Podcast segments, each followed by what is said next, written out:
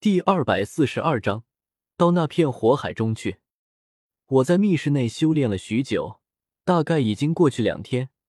时间到了第三天早晨，我却没什么感觉，也没见修为有多少提升，心中已经感觉很不耐，便出了密室。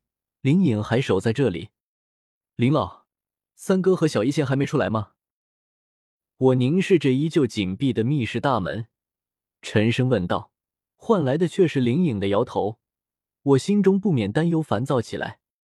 已经两天了，这么久都没好，该不会是出什么问题了吧？思来想去了好一会儿，我长叹一声，我对这些事也不清楚，在密室外面干着急也不是个事啊。林老，你就在这里继续看着吧，我在天坟炼气塔内转转，散散心。我环视着这座巨大的天坟炼气塔。不知为何总想去看看，或许是因为我知道的太多了。在这天坟炼气塔下，有陨落心岩，有天火尊者，还有能让人突破到斗帝的驼舍古地洞府。一切的一切，都尘封在这座塔下，怎么能不让人心动呢？留下一句话后，我离开了天坟炼气塔第一层，开始往深层行去。以我的特殊身份。加上虎钳给我的亲子金卡，一路上镇守各层的导师和长老都没有阻拦我，而有彩铃做保证，陨落心炎投射在我心口的分体也无足挂齿。我一层层往下行去，眨眼来到了第六层。我发现这天坟炼气塔确实是一座倒立的塔，越往下层面积便越小，只是因为能抵达深层的人数量较少，远没有上层拥挤。反而让人产生一种深层更宽敞的错觉。这时，第六层一间密室的大门突然被打开，里面走出一个银发女子，让我挑了挑眉，这不就是韩月吗？她刚修炼完，看到我也微微有些发愣，半晌才道：“左使，这里需要有斗灵后期修为才能下来，你怎么在这里？”天坟炼气塔越往下层。离陨落心炎的本体便越近，投射在心脉中的分体也越厉害，需要更高的修为才能抵抗住。我自然不会把彩铃的事告诉他，微微一笑说道：“本使岂是寻常大斗士？这心火不足道也。这倒即是，我我唐突了。”韩月很快认错，随后与我闲聊起来。不可避免的谈起了如今已经传得沸沸扬扬的药皇寒风身死之事。他看着我，眼中带着些微崇拜、敬佩的目光，轻声说道：“左使来黑角域不足一月，便将在黑角域大名鼎鼎的药皇寒风，一位六品炼药师斩杀，当真是厉害。一位六品炼药师，就算是放在韩家，那也是要当做座上宾，轻易招惹不得的存在。”就这么被我斩杀，他岂能不惊叹？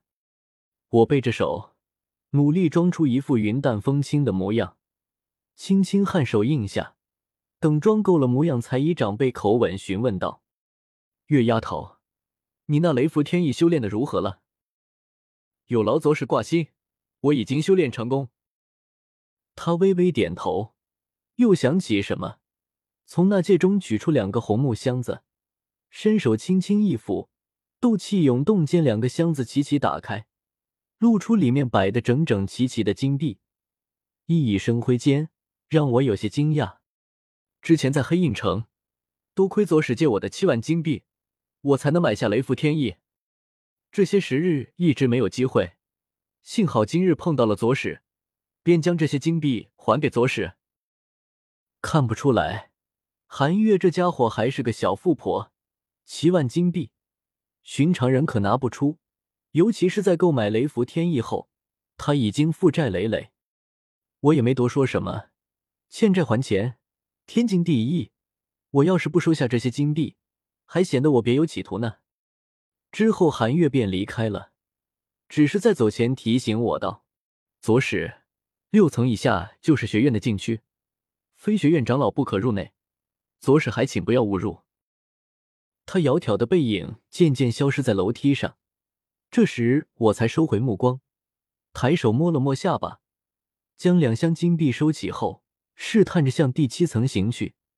结果下楼梯到一半就被拦了回来，墨迹许久也死活不肯放我下去，我只得又返回第六层。第六层的人不多，毕竟要求的修为太高了，偶尔有一两个人进进出出，也不怎么理会我。于是我便一个人在第六层转悠着，不知为何。我心中突然很想下到天坟炼气塔的最底层去，这个念头一直在我脑海中徘徊着，就好像是着了魔一般。或许是因为迦南学院的阻拦形成的逆反心理，还是因为塔底尘封的秘密太多，我此时离得前所未有的近。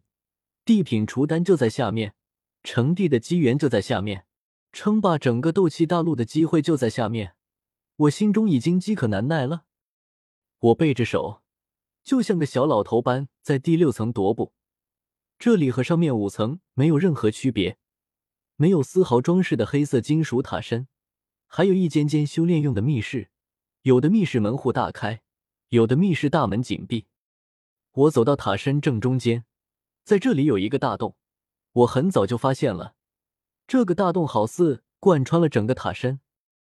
我站在洞口边缘，抬头看去。一眼望见了五个圆圈，那分别是前五层塔身的洞口。我又低头看去，在越过三层塔身后，我看到了一片涌动的红色，想来应该是塔底的岩浆火海吧。一个念头突然从我脑海中蹦出，从这个洞口前行下去，越过第七层、第八层、第九层，直接去到塔底，去到那片岩浆火海中。这个念头一出现。便不可遏制的充斥了我的整个脑海。我低头凝视着下方跃动的红色，眼中流露出一丝痴迷。我要下去，我要下去，我要到那片火海中去。只是此事事关重大，我不能莽撞行事，必须谨慎，谨慎再谨慎。我在第六层寻了间密室坐下，一边修炼，一边又散出灵魂力量侦查，一直等到深夜时分。第六层已经没有几个人了，我才悄然出了密室，再次来到那个洞口前。第六层已经安全，下方的第七层情况又如何呢？我不敢施展紫云翼，斗气波动太显眼，只是依靠肉体力量，慢慢将身子往下方探去。天坟炼气塔的塔身很厚，足有五尺多，我身子探进很深。脑袋才好不容易探入第七层的上空，悄然观察着第七层的一切。